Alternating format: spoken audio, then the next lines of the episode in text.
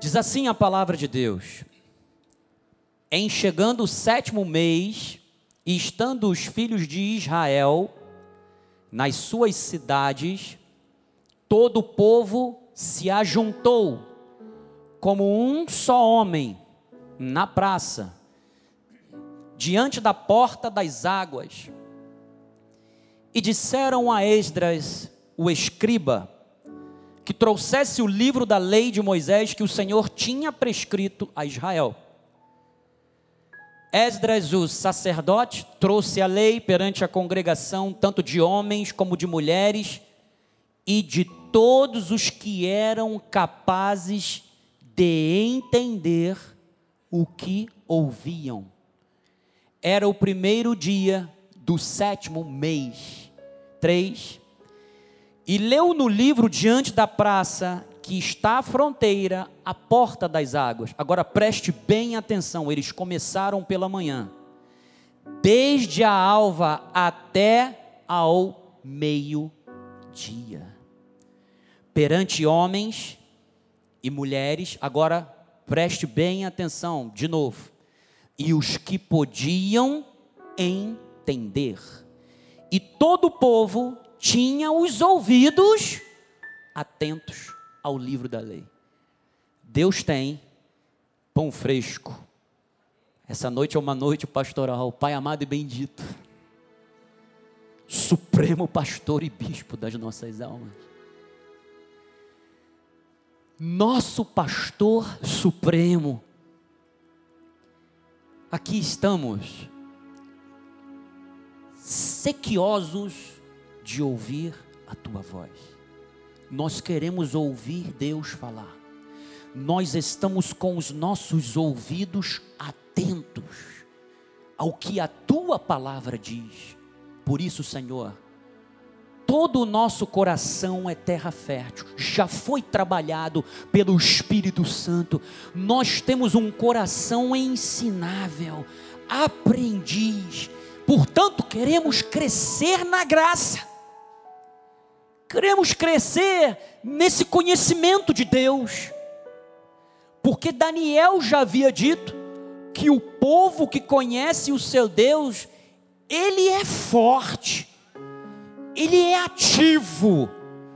Por isso, Senhor, aqui não há indolentes, aqui não há negligentes, nós estamos como os teus filhos estava há 450 anos antes de Cristo. Nós estamos atentos ao que Deus falará. Fala, Senhor, a tua assembleia divina. Ah, o salmista já havia dito: Deus assiste na congregação divina. No meio dos deuses estabelece o seu julgamento. Aqui estão os teus juízes os teus príncipes, os teus Elohims, reunidos para ouvir a voz daquele que é o Deus Supremo, para a glória do teu nome, em nome de Jesus. E o povo de Deus diga amém e amém. Muito obrigado, Bispo Carlos. Abençoados do Senhor, pedras que vivem, sal da terra, vocês que são filhos da luz do mundo, vocês que são luzeiros de Deus aqui neste mundo. O mundo está em trevas, mas a luz do sol da justiça se reflete na tua vida. Nós somos a imagem e semelhança daquele que bradou: haja luz do Criador. Amados, filhos de Deus, essa noite nós vamos entender que há uma conexão íntima entre o ensino fiel das Escrituras e o avivamento. Sempre que a palavra de Deus é exposta com poder, há uma profunda manifestação do Espírito Santo. Isto gera despertamento espiritual, isto vai trazer o crescimento do povo de Deus, e aqui eu quero dizer uma coisa: crescimento saudável leva tempo. Não existe formação a toque de caixa. Quando você entra em uma faculdade para fazer um curso superior, você não faz uma formação a toque de caixa.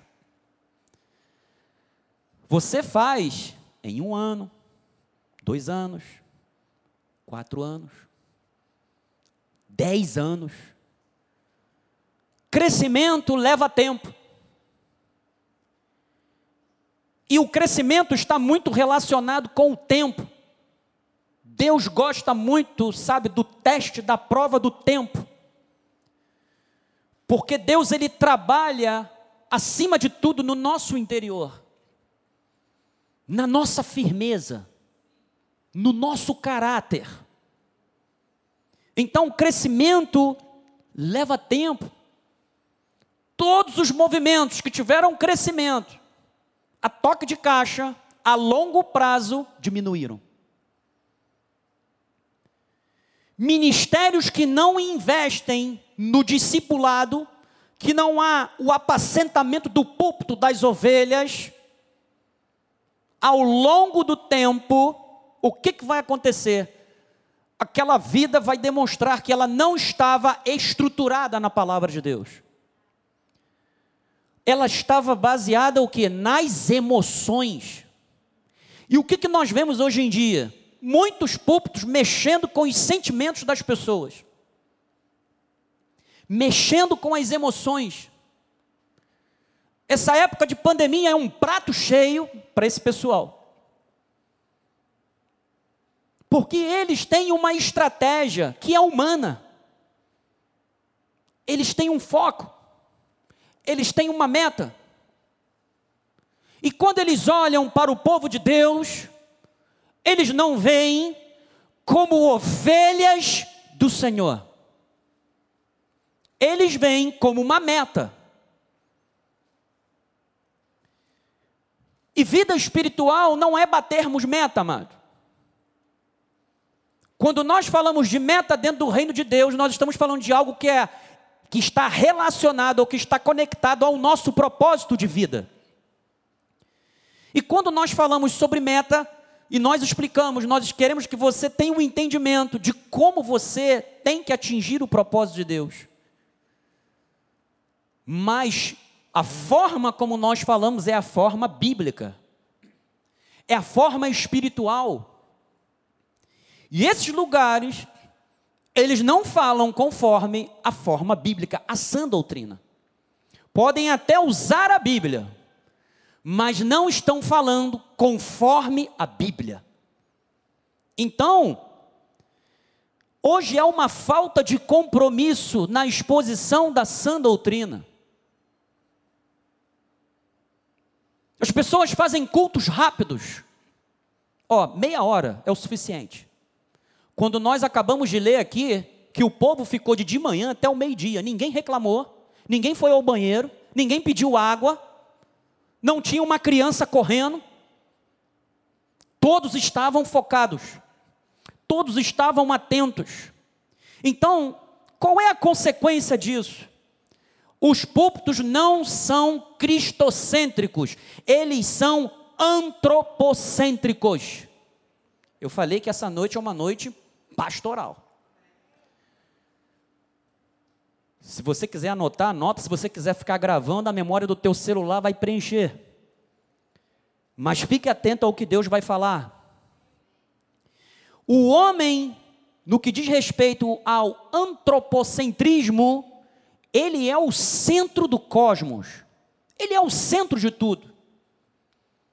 O homem é o fator principal da mensagem, não é Jesus. Não é Jesus, é o homem.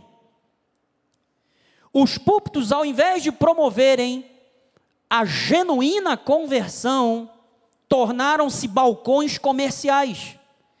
Por quê, amados? Porque o Evangelho se tornou um produto, onde é exposto somente o que Deus pode fazer pelo homem, e não o que Deus requer do homem.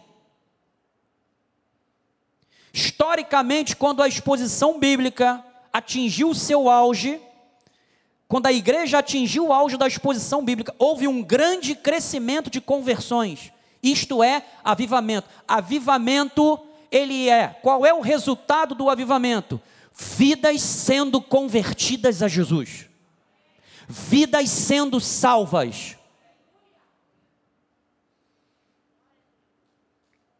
Então,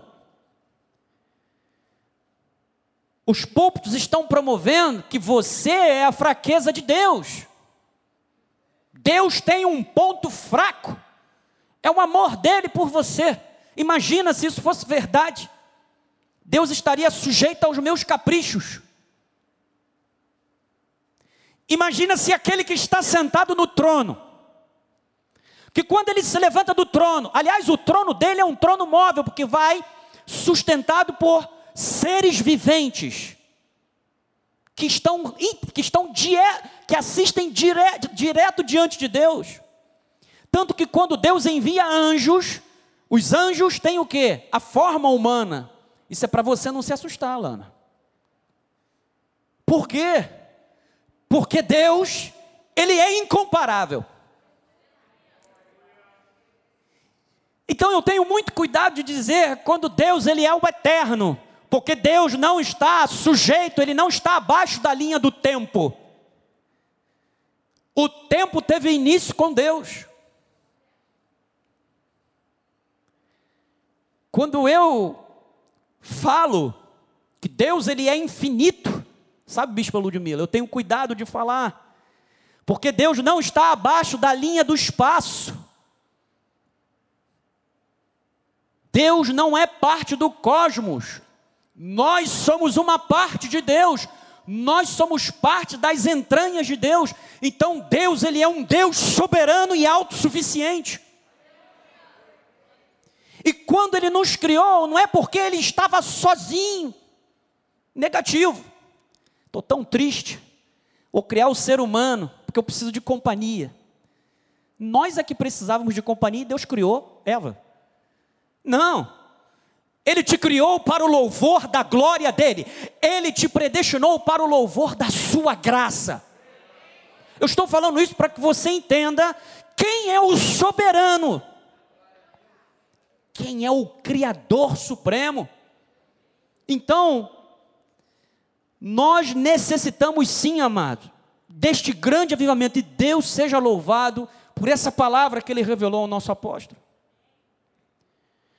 Este grande avivamento precisa alcançar todos esses púlpitos, os púlpitos que verdadeiramente são de Deus, para que possamos ver o que? Conversões genuínas onde verdadeiramente pessoas entendam o que ouvem e vivam para a glória de Deus, que vivam em novidade de vida. Então, amados, o entendimento da palavra das Escrituras vai nos conscientizar da grandeza desse Deus.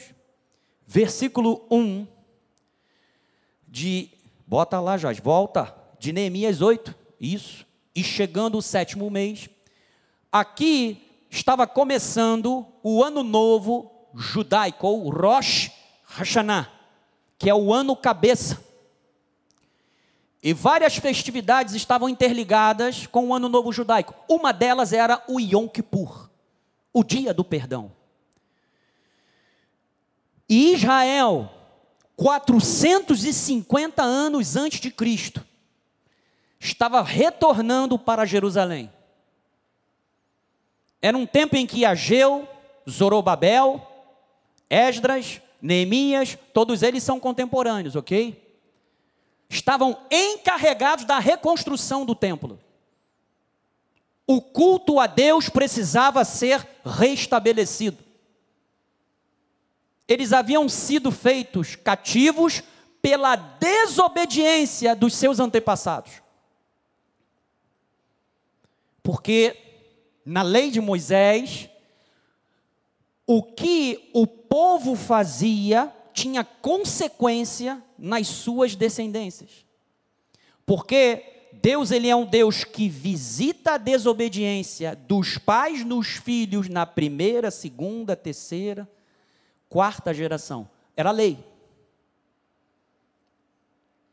E a despeito de todos os milagres que Deus fez, diante dos israelitas, e por isso é que as festas, cada uma delas, estão interligadas com uma intervenção de Deus a favor do seu povo. Que depois seguia-se a festa dos tabernáculos antes do Yom Kippur. O que, que era isso? Eles pegavam palmeiras, construíam cabanas, porque eles tinham que se lembrar, olha como é que era o ser humano. Aliás, é. Porque tem muita gente que se esquece dos prodígios de Deus, daquilo que Deus faz. Então Deus estabeleceu festas. E essa festa do, da, das, das cabanas era para quê? Para que eles se lembrassem quando eles estavam no deserto e eles moravam em tendas.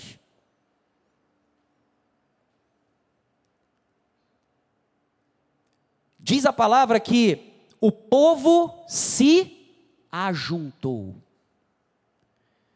Quando você olha para a igreja, e a, a partir do momento em que o apóstolo falou isso, uma única vez eu gravei para nunca mais esquecer.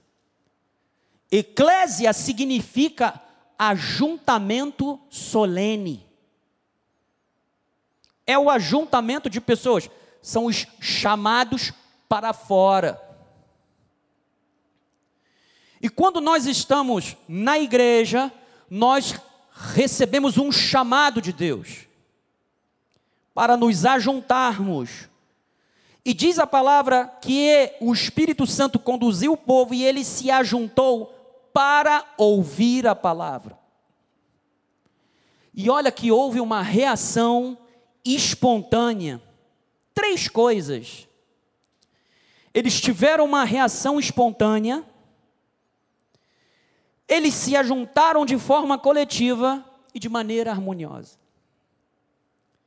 Ou seja, de forma espontânea, porque o interesse deles era Deus. O foco deles era Deus. Quando eu venho para a igreja, aliás, todos os dias da minha vida, quando eu acordo, graças te dou, Senhor. Nada de pedir. Bispa Marta, graças te dou, Senhor. Há quase um ano atrás eu poderia não estar mais aqui. Deus me livrou de uma cepa de Covid que, meu Deus do céu, foi o, o período em que mais morreu gente com aquela cepa. Gama, Y, Delta, Cron, Decepticon, Unicron, Omicron. E agora as pessoas vão fazendo desdobramento. Mas Deus foi muito bondoso comigo. E Ele quis que eu estivesse aqui hoje. Então a primeira palavra do dia, Senhor, obrigado.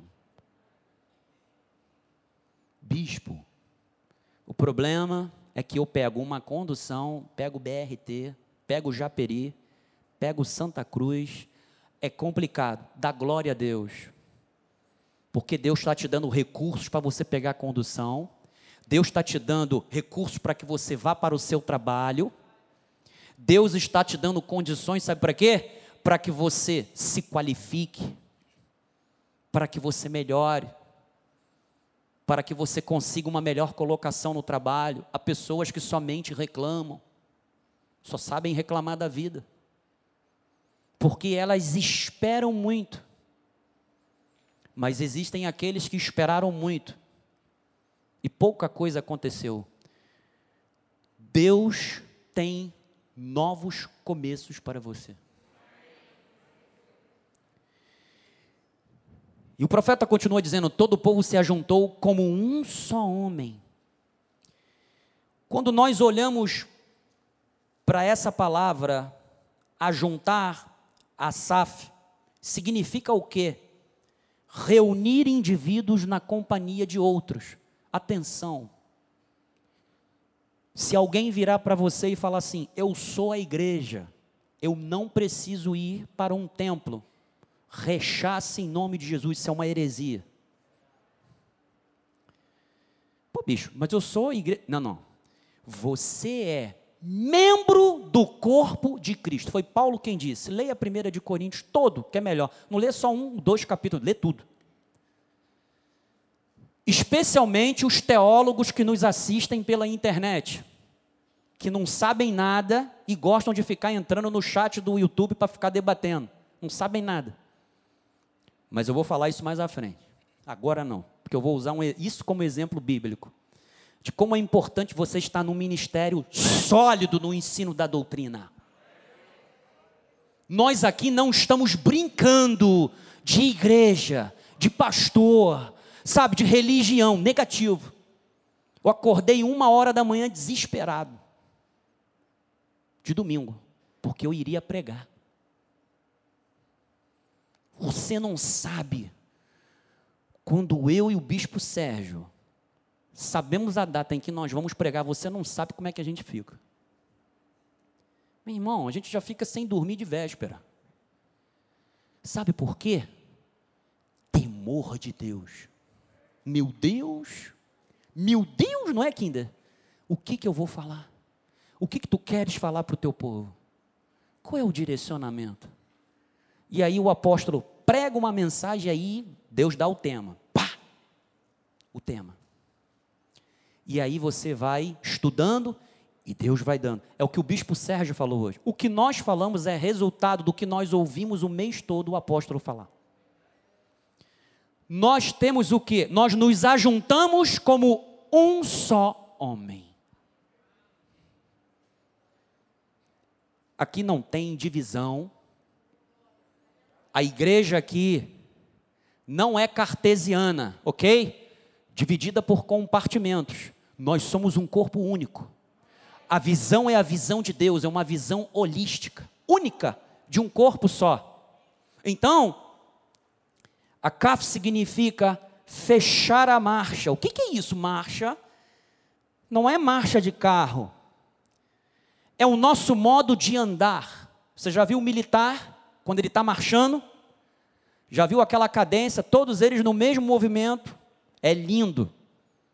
Quem já viu o desfile de 7 de setembro sabe o que eu estou falando. Bispo Barbosa, que está indo às formaturas do seu filho, futuro capitão brigadeiro major do ar, Gabriel, que está nos assistindo, vê frequentemente essas marchas, sincronizado, é um modo de andar, é a nossa jornada, é o nosso deslocamento que tem que ser de modo organizado. Todos nós estamos em conjunto por um determinado percurso. E todos nós temos o mesmo fim e um interesse comum, que é Deus. Então, eles se reuniram de forma espontânea, de forma coletiva, ou seja, eles tinham vontade e interesse comum. De forma harmoniosa, havia comunhão. Quando nós nos reunimos como corpo de Cristo, a comunhão tem que ser a marca do nosso encontro. Porque o Salmo 133 já havia dito que é na comunhão, na unidade, que Deus determina a bênção. Ó, quão bom e quão maravilhoso, ou quão suave é os irmãos viverem em união. É como o óleo precioso que desce que escorre da barba de Arão, desce pelas olas das suas vestes. Deus se manifesta na comunhão, na união. Então nós precisamos estar aqui, todos imbuídos do mesmo propósito, porque nós temos o mesmo percurso, o mesmo caminho que nos levará ou a Jerusalém celestial, ou ao encontro do Senhor nas, nos ares. Então, é estar em Cristo, meu amado, é viver para Ele. Versículo 2, bota lá, ô Joás. Esdras, o sacerdote, trouxe a lei perante a congregação. E aqui, por favor, vamos atualizar o contexto. Esdras, o sacerdote, trouxe a palavra de Deus. Tanto de homens como de mulheres e de todos os que eram capazes de entender, os que viam e ouviam. Amados, a maioria do povo ali só falava aramaico. primeira tradução da Bíblia foi feita pelos escribas daquela época, onde eles traduziram a Bíblia do hebraico para o aramaico. E aí você tem a versão chamada Peshita, que é a versão aramaica do Antigo Testamento e também tem a versão aramaica do Novo Testamento. E aí, o hebraico era a língua do culto. Os judeus na sinagoga, eles celebram o culto em hebraico. Então o povo não estava entendendo. Então haviam o que? Levitas, sacerdotes, que instruíam o povo, davam o entendimento ao povo. Nós estamos aqui como auxiliares do apóstolo para que você entenda o que Deus está falando. Pô, bispo, mas você está falando no meu idioma. Sim, mas existem determinadas coisas que você pode a princípio não entender. E aí Deus usa o altar quando nós estamos aqui reproduzindo o apostolado para que você compreenda. Então, estar em Cristo é viver para Ele. Romanos 6, 4, Joás, por gentileza. Fomos, pois, sepultados com Ele na morte pelo batismo. Aí, bispo, é o batismo. Calma aí. Começamos a ler o texto para que, como Cristo foi ressuscitado dentre os mortos pela glória do Pai, assim também andemos nós o quê? Em novidade de? Então nós temos que andar em novidade de vida. Versículo 5. Porque se fomos unidos com ele na semelhança da sua o quê? Da sua morte. Ah, que batismo é esse? Foi quando Cristo morreu. Cristo morreu e Cristo ressuscitou. E nós estávamos ali nele. Certamente o seremos também na semelhança da sua que? ressurreição, versículo 6. Sabendo isto, que foi crucificado com ele o nosso velho homem, para que o corpo do pecado seja destruído e não mais sirvamos o pecado como escravos. Então, após o novo nascimento, nós não podemos esperar apenas que Deus faça, amado. Nós precisamos ir na direção dessa mudança que Deus promoveu em nós. Isso é mudança de comportamento, foi Ele quem fez em nós. Isto era impossível por esforço próprio. Os judeus que tinham a lei de Moisés, a lei de Moisés não era capaz de fazer com que eles ficassem é, resistentes ao pecado, ou tivessem a capacidade de não andarem no pecado. Pelo contrário, eles eram escravos do pecado. Então, Atos, capítulo 2, versículo 42, olha como é que o povo de Deus, ele se comporta quando há a exposição bíblica correta. E perseveravam. Olha, perseveravam. Na doutrina dos apóstolos e na comunhão, coinonia, no partir do pão e nas orações. E por favor, esse partir do pão não tem nada a ver com a festa ágape. Não tem nada a ver com a festa ágape. Isso aqui é ser e perseveravam. 3, 43, Joás, isso. Em cada alma havia o quê? Olha o que, que o avivamento faz. Em cada alma havia temor. E muitos sinais, e muitos prodígios e sinais eram feitos por intermédio de quem? Dos apóstolos. Todos os que creram estavam, estavam o quê? Juntos. Olha o ajuntamento. Olha a comunhão. Olha a unidade. E tinham tudo o que em comum, porque eles sabiam que todos estavam na mesma marcha. Versículo 46 a 45. Vendiam as suas propriedades e bens, distribuindo o produto entre todos, à medida que alguém tinha necessidade. Olha a generosidade, como é que era a marca daquele povo e a marca da nossa também. 46. Diariamente perseveraram unânimes no templo, partiam pão de casa em casa e tomavam as suas refeições com alegria e singeleza de coração. 47. Louvando a Deus e contando com a simpatia de todo o povo. Enquanto isso, o que, que acontecia? Acrescentava-lhes quem? O Senhor, dia a dia, os que iam sendo o quê? Salvos. Quando eu sigo a sã doutrina, a doutrina dos apóstolos, Deus acrescenta quem tem que ser salvo. Eu não preciso traçar uma estratégia para obter almas. As almas pertencem a Deus. Quando você age da forma como Deus disse, os resultados acontecem, os frutos acontecem. E como é que é? O Senhor acrescenta aqueles que precisam ser salvos. Então, versículo 3 de Neemias 8. E leu no livro diante da praça que está à fronteira à porta das águas, desde a alva até o meio-dia, perante homens e mulheres, e os que podiam entender.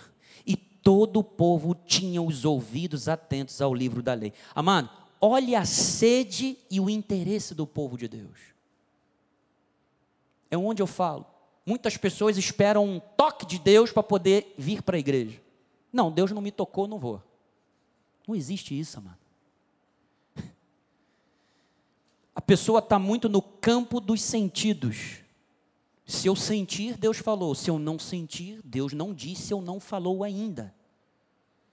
Amados, você está na nova aliança. Você não está no velho pacto. Você não precisa de urim, de tumim para conhecer a vontade de Deus. Sabe o que é urim e o tumim? Foi o que Gideão fez. Senhor, se tu estiveres comigo, vai fazer sol na porta da minha casa.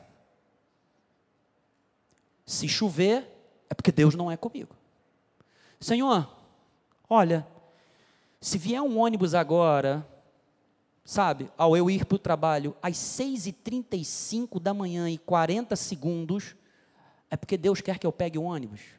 É melhor você pegar o ônibus, que se você chegar atrasado, você vai ser chamado a atenção pelo teu patrão. Tem gente que vive assim, provando Deus o tempo todo. Atenção, Romanos capítulo 8 diz que todos os que são guiados pelo Espírito de Deus são filhos de Deus. Também diz mais: o Espírito testifica com o nosso espírito que nós somos filhos de Deus. O filho de Deus tem que andar com a resposta. Ele não precisa ficar provando a Deus o tempo todo. É claro que existem determinados momentos em que Deus vai se manifestar através de algum sinal, mas Ele mesmo vai se encarregar de te dar esse insight. Mas, por favor, não viva em prol de eu sinto, senão eu vou sentir muito por você. O justo vive pela fé. Então, você não está no antigo pacto, você está na graça. Eles permaneceram da manhã ao meio-dia sem sair do lugar. E detalhe, eles estavam em pé. Sabia disso? Em pé. Você vai ver depois. Não havia dispersão, ninguém estava cansado, o celular não estava tocando. Estou aprendendo com o apóstolo. Estou brincando. É porque eu sei que há pessoas que não podem, por causa do seu trabalho ou por causa de alguma situação especial de casa, não pode deixar de atender o telefone. E eu agradeço a Deus por os irmãos terem colocado no silencioso, no perfil reunião. Então, eles estavam atentos àquilo que o pregador estava falando. Mas, acima de tudo, eles estavam atentos sobre o que estava sendo ensinado. Então, amados, A Bíblia como palavra de Deus, e aí eu vou falar um pouco sobre liberalismo teológico. Bispo, o senhor está batendo firme nessa tecla. Eu tenho que bater, amado. Porque a nova, os novos, os neo-ortodoxos, eles estão promovendo morte pelas redes sociais, porque eles estão sendo envenenados através do púlpito. A Bíblia, como palavra de Deus, como escritura, o púlpito é muito importante. Se o púlpito não tem um pregador comprometido com o ensino da palavra, o povo será destruído. Morte na panela. Bispo Sérgio que gosta dessa mensagem. Colossíntidas. E aí, meu amado, até você colocar a farinha na panela, já era, já morreu muita gente. Versículo 4 de Neemias 8: Esdras, o escriba, estava num púlpito de madeira que fizeram para aquele fim. Estavam em pé junto a ele à sua direita Matitias, Sema, Anaías, Urias, Rilquias e Maazéias, e à sua esquerda Pedaías, Misael, Malquias, Razum, Rasbadana, Zacarias e Mesulão. Esdras abriu o livro à vista de todo o povo, porque estava acima dele. Abrindo ele, todo o povo se pôs o quê? De pé. Esdras estava comprometido com a palavra de Deus. As pessoas não buscam alguém para lhes contar as suas experiências e sucessos pessoais, mas elas procuram um fiel expositor das Escrituras, onde reconhecem que foi Deus quem as levou ao êxito. E eu glorifico a Deus pela vida do nosso apóstolo. Que não se vende, não tem barganha com ele, amado. Saiu do perímetro bíblico, já era. Está cortado. Mentiu com o apóstolo, ih, amado. Já era. O apóstolo odeia mentira. Odeia. Por quê? Quem é o pai da mentira? É o diabo. O nosso relacionamento tem que ser um relacionamento do quê? De verdade, de confiança. Então, versículo 5 diz que todo o povo estava de pé. E aí, amado, o liberalismo teológico tenta esvaziar a escritura desacreditando da sua veracidade. Agora eu vou falar um pouquinho, tá? Que é a parte pastoral. Negando assim a inerrância das Escrituras, está matando através dos púlpitos. E esse veneno é dado de beber ao povo de Deus. É o veneno dos filisteus. Quando você vai lá na King James, o apóstolo leu muito sobre isso, dos filisteus entulhando os, postos, os, postos, os poços que Abraão havia cavado, a King James diz que os filisteus envenenavam os, po, os poços. O que está acontecendo é que a sã doutrina está sendo trocada por veneno. O veneno do modernismo,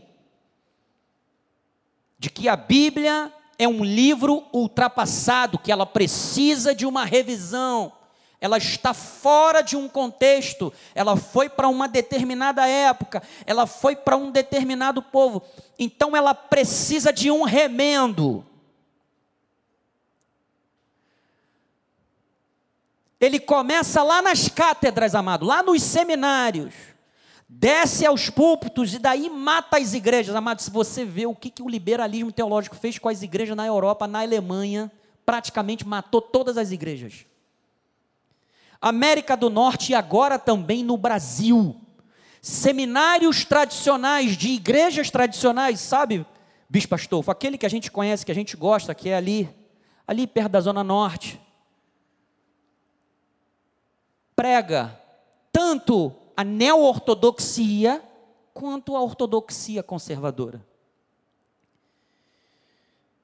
Amados, eles consideram que os relatos bíblicos dos milagres são invenções piedosas do povo judeu e dos primeiros cristãos, ou seja, mitos.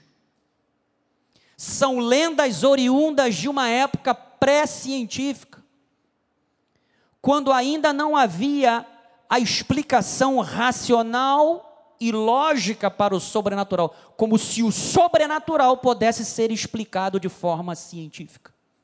O próprio nome já diz, sobrenatural. Não tem como explicar racionalmente, cientificamente. Isso tudo porque os neo-ortodoxos fazem uma distinção entre história no que diz respeito a fatos brutos e história santa. E no que diz respeito à história da salvação, criando dois mundos distintos, mas eles não são conectados. O mundo da história brutal, real, factível e o mundo da fé e a história da salvação. Eles separam as duas coisas porque eles querem dissecar cientificamente os milagres. Eles separam os milagres da parte histórica. Vocês estão compreendendo?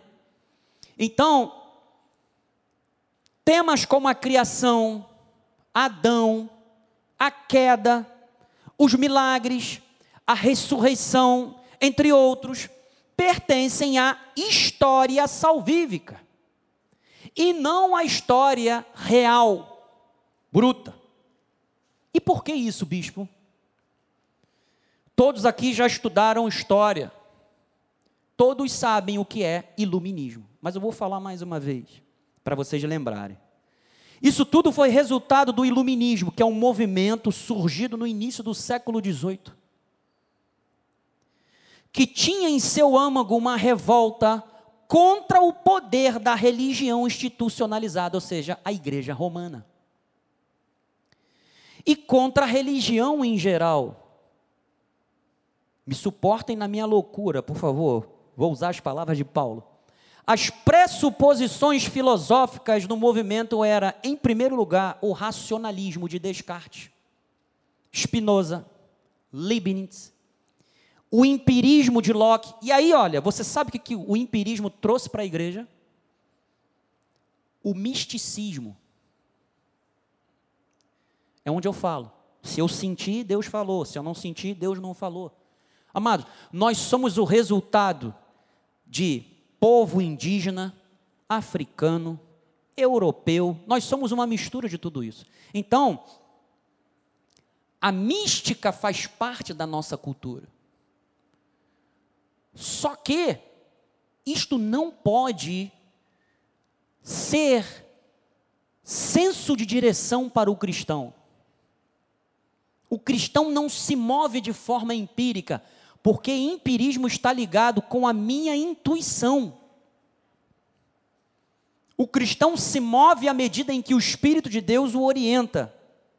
Então, o que, que aconteceu os efeitos combinados dessas duas filosofias, que mesmo que elas sejam contrárias entre si, concordavam que Deus tinha que ficar de fora do conhecimento humano. Tiraram Deus do centro do cosmos, botaram o homem.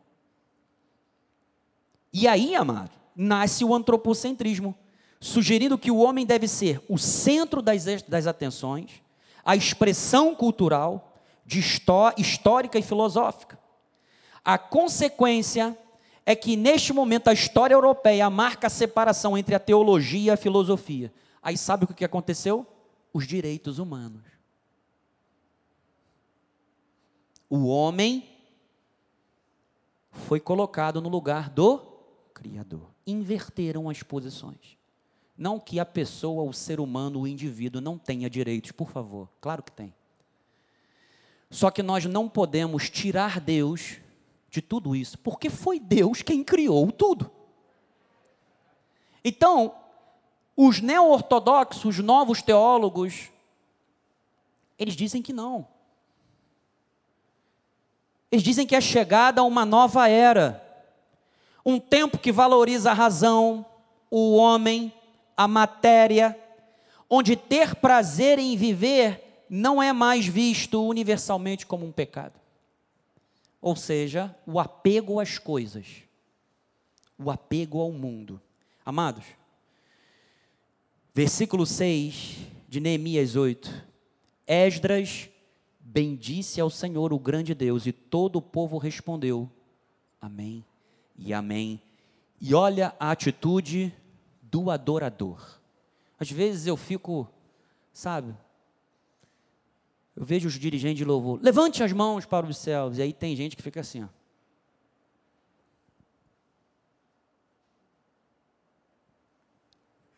O máximo que você puder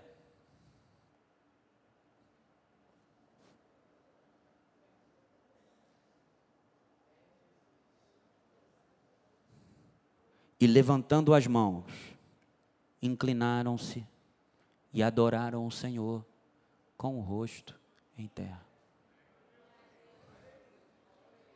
Então, quando você vier para o culto,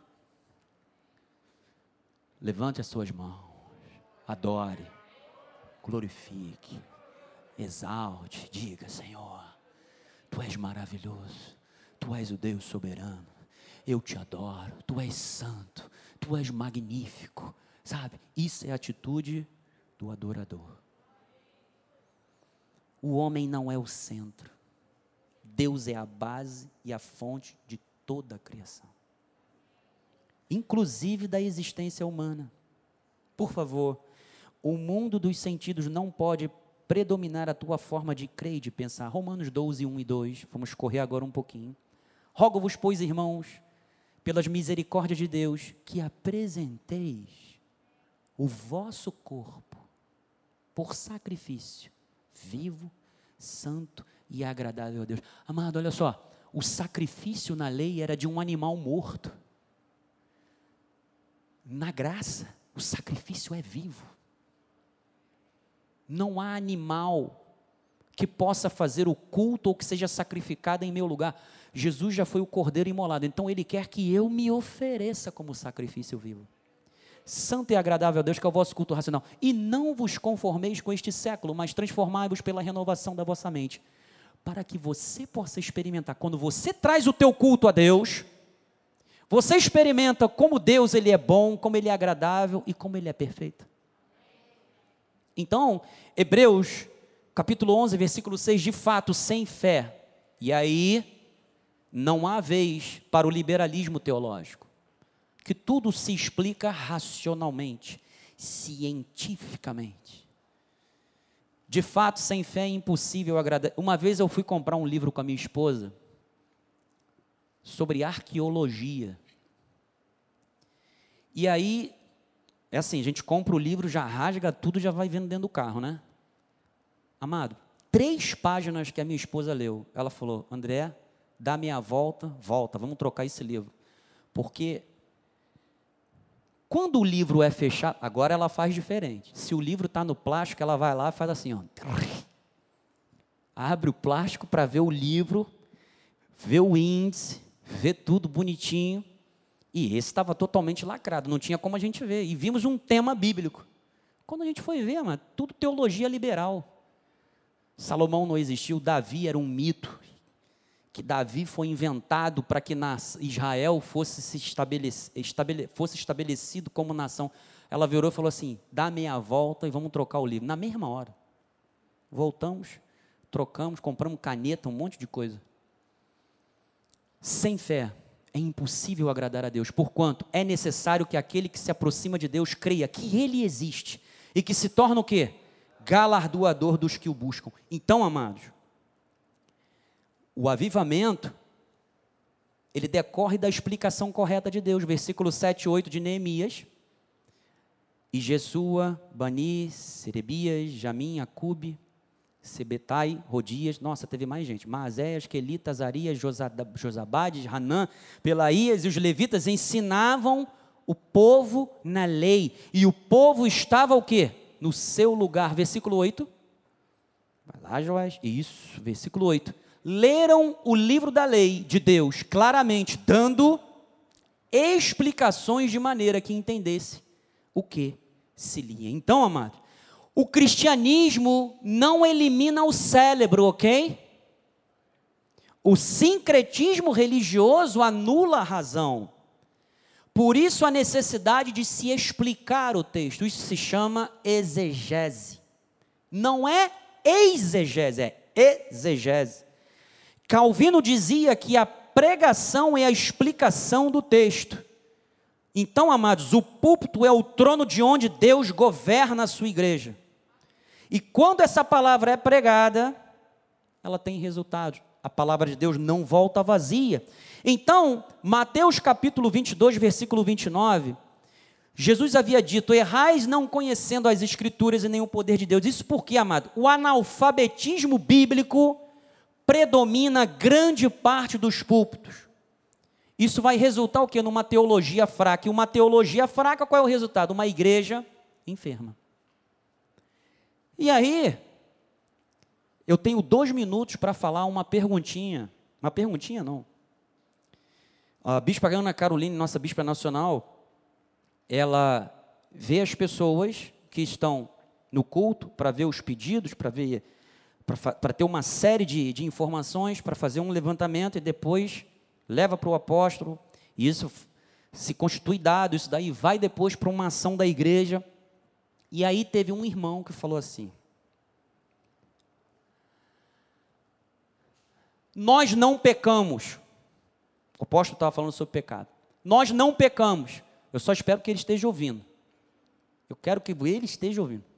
Nós não pecamos porque o pecado é a transgressão da lei. E como nós não somos judeus, nós não pecamos. Você sabe o que é isso? Analfabetismo bíblico. Porque ele foi ensinado dessa forma. Alguém ensinou isso para ele. A ignorância do povo é reflexo do púlpito. E esse é um exemplo. E aí, um púlpito que conhece a verdade de Deus, que prega a palavra, vai dar Romanos 3, 23. Vai, Joás. Todos pecaram e carecem da glória de Deus. Não, peraí, bicho. Mas diz que a lei é transgressão do pecado. Vou responder com Bíblia, aprendi com o apóstolo. Romanos capítulo 2, versículo 12. O texto já vai dizer: Assim, pois, todos os que pecaram, o que que Paulo está dizendo? Sem lei, também sem lei o quê? Pecado é assim, é pecado. Pronto. Acabou. E todos os que com lei pecaram, mediante a lei serão o quê?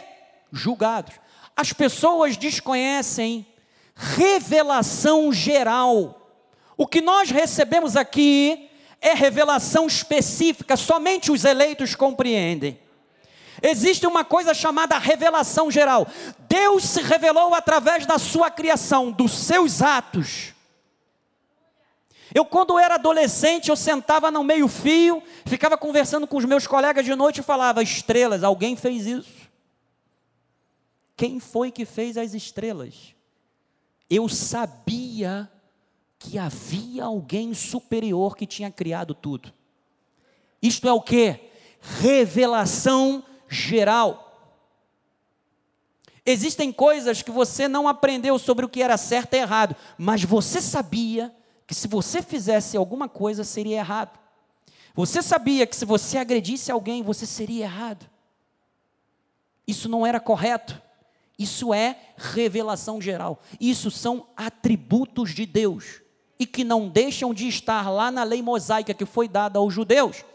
Então ele continua dizendo no versículo 13: Porque os simples ouvidores da lei não são justos diante de Deus, mas os que praticam a lei hão de ser justificados.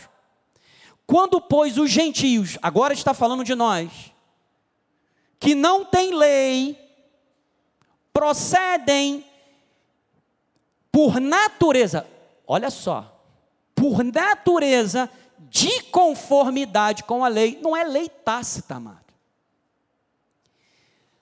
A lei, ela quando ela é publicada, se você leu ou não, ela está valendo.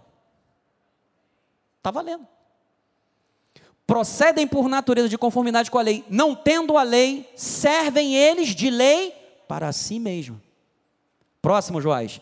Estes mostram a norma da lei, gravada onde? No seu coração, testemunhando-lhes também o que há consciência e os seus pensamentos mutuamente o quê? Acusando-os ou defendendo. Está vendo? Sem conhecer a lei mosaica.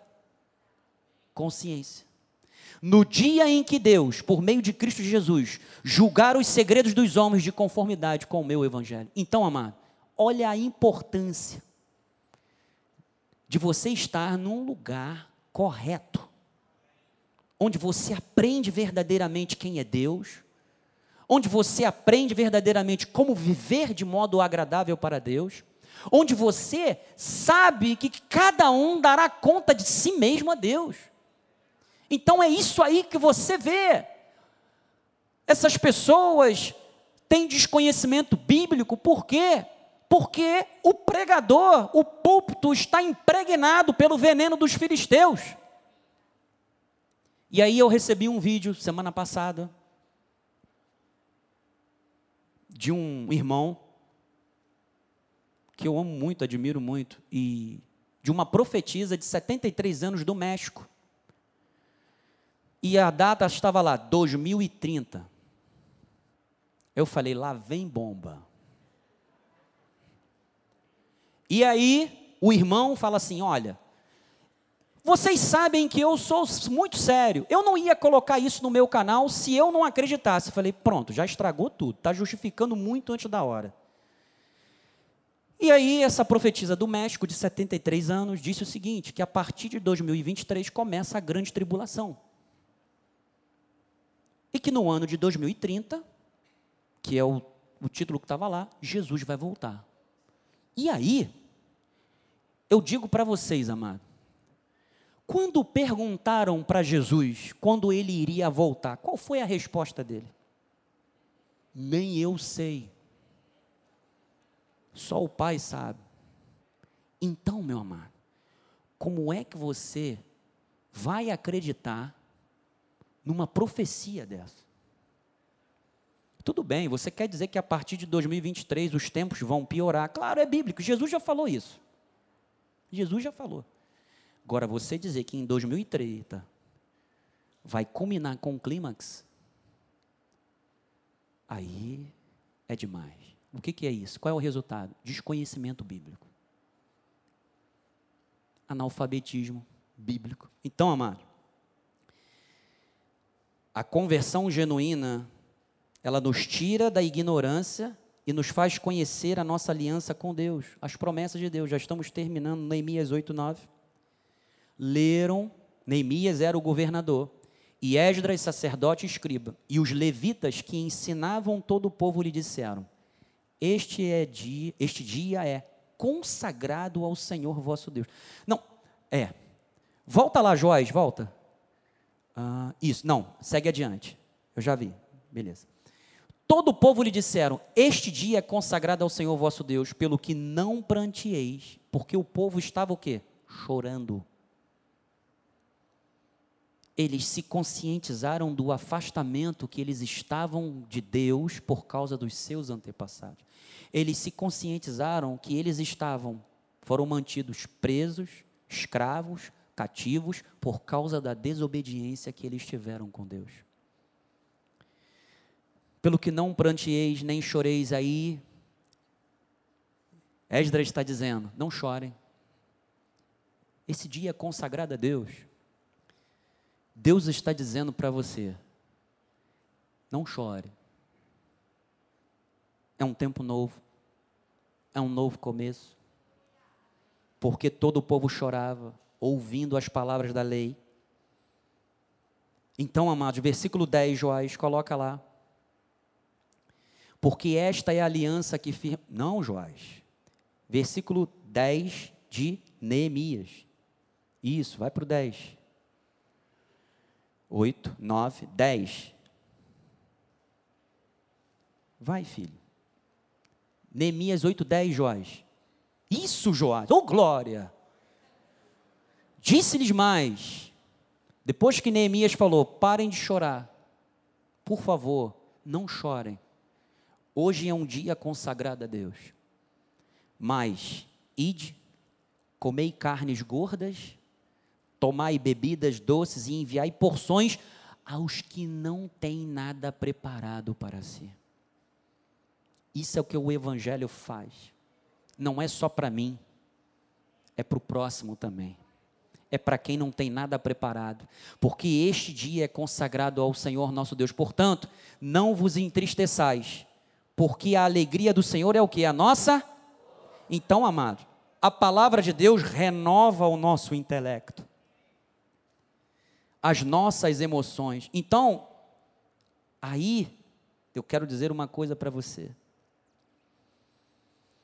A palavra de Deus, ela produz quebrantamento.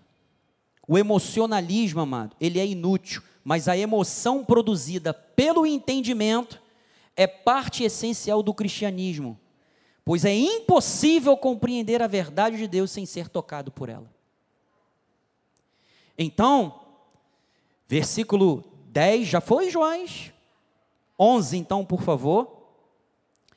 Tenha expectativas por dias melhores. Olhe para frente com otimismo, mas com fé, de que um novo tempo te aguarda. Amanhã é um novo dia. Abra a janela do seu quarto, do seu apartamento, enfim, vá para o seu quintal, vá para a sua varanda, olhe o sol, respira bem fundo e diga: Senhor, a propósito teu para a minha vida. Se eu estou aqui, tem propósito de Deus para a minha vida. Eu estou vivo, a minha jornada com Deus está aqui, tem promessa de Deus para que se cumpra na minha vida. Então, conforme o povo se alegrava ao cultuar a Deus com alegria, mais Deus se mostrava presente. Quanto mais você se alegra em Deus, mais a força de Deus se renova em você.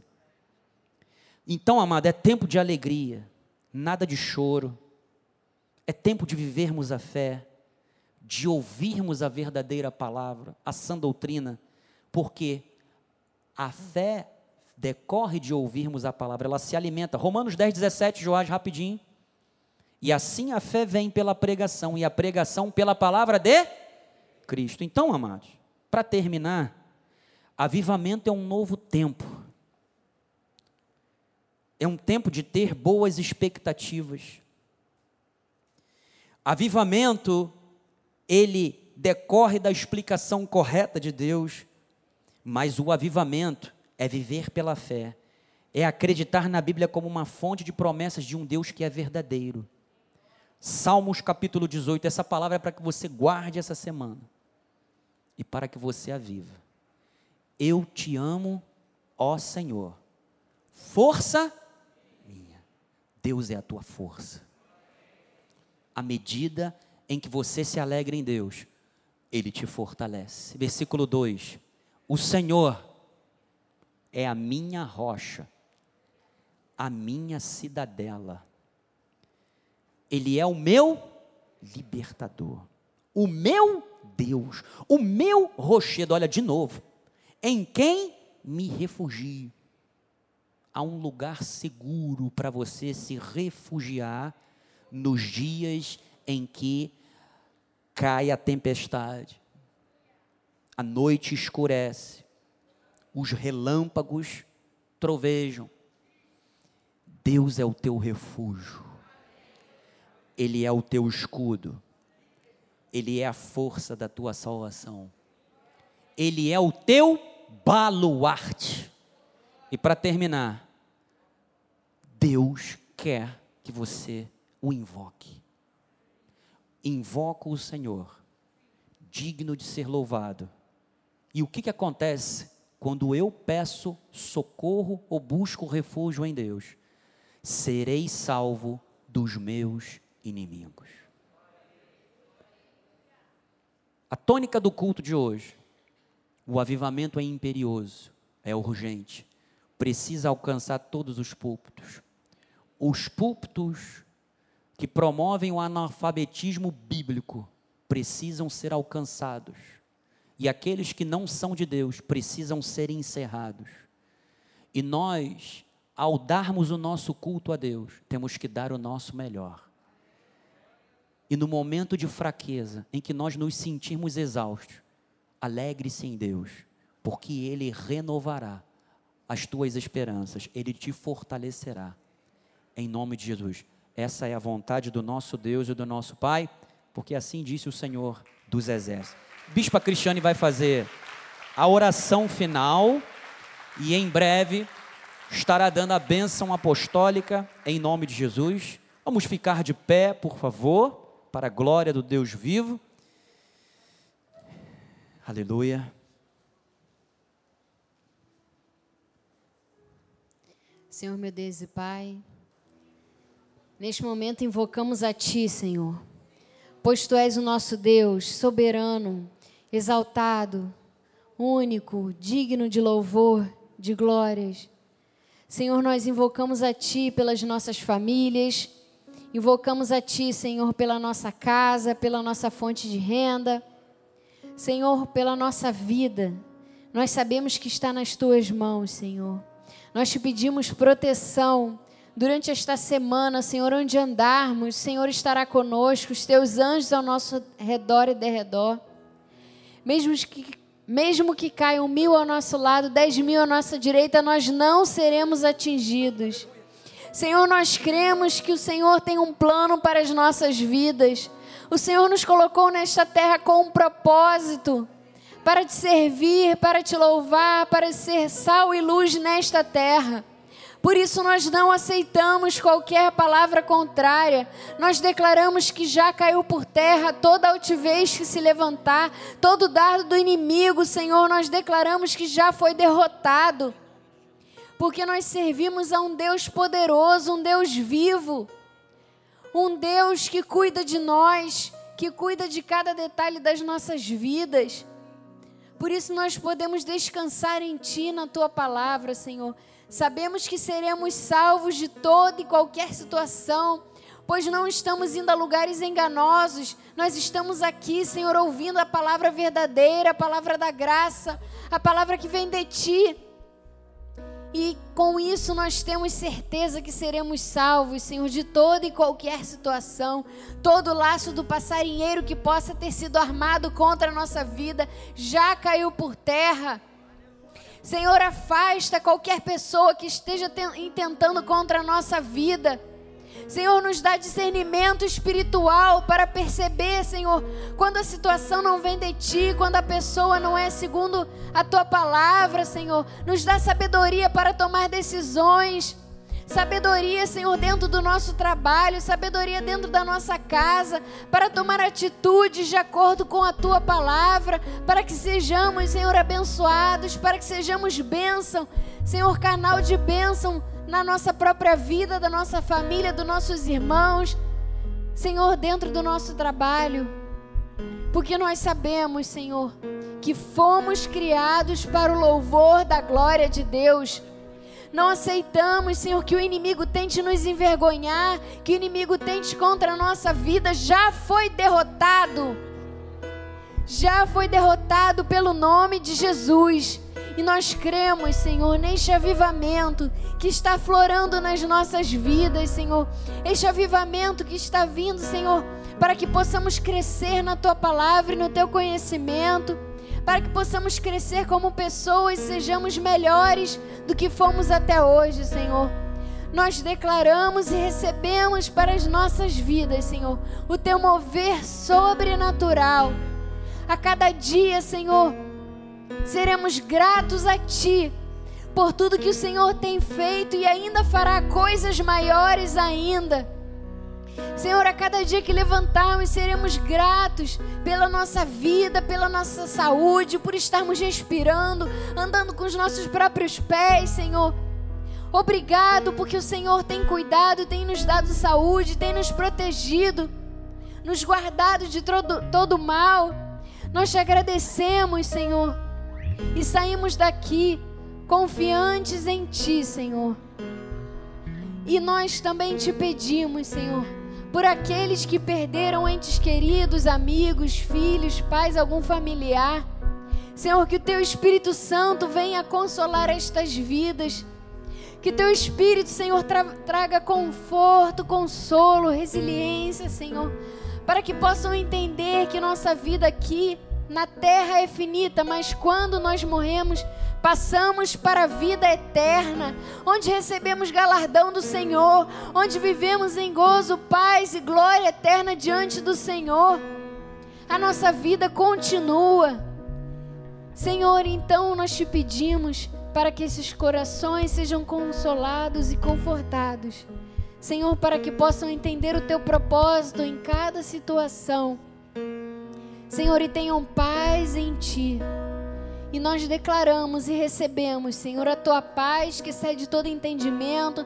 Não importa a confusão que esteja aí fora, não importa o que esteja acontecendo no mundo, nós sabemos que não somos deste mundo. Nós pertencemos a Deus. Por isso a nossa vida não é regida pelo que está aí fora, mas é regida pela Bíblia Sagrada. E assim nós cremos, Senhor, que podemos ter paz em Ti, em paz na Tua palavra, em nome de Jesus. E agora que a graça de nosso Senhor Jesus Cristo, o amor de Deus e as doces consolações do Espírito Santo estejam para sempre em nossas vidas. Damos ordens aos anjos que nos guardem e nos livrem em todos os nossos caminhos. Chegaremos em casa em paz e segurança e teremos uma semana em perfeita vitória para a honra e glória do Senhor, em nome de Jesus. Amém. Aleluia. Boa noite. Vá em paz. Vá feliz. Olhe para o seu irmão em Cristo Jesus. Desejo uma semana para ele abençoada, assistida pelos anjos de Deus. Que a bênção de Deus, que enriquece, se manifeste poderosamente e preencha todas as áreas da sua vida Vá em paz, em nome de Jesus, graça e paz.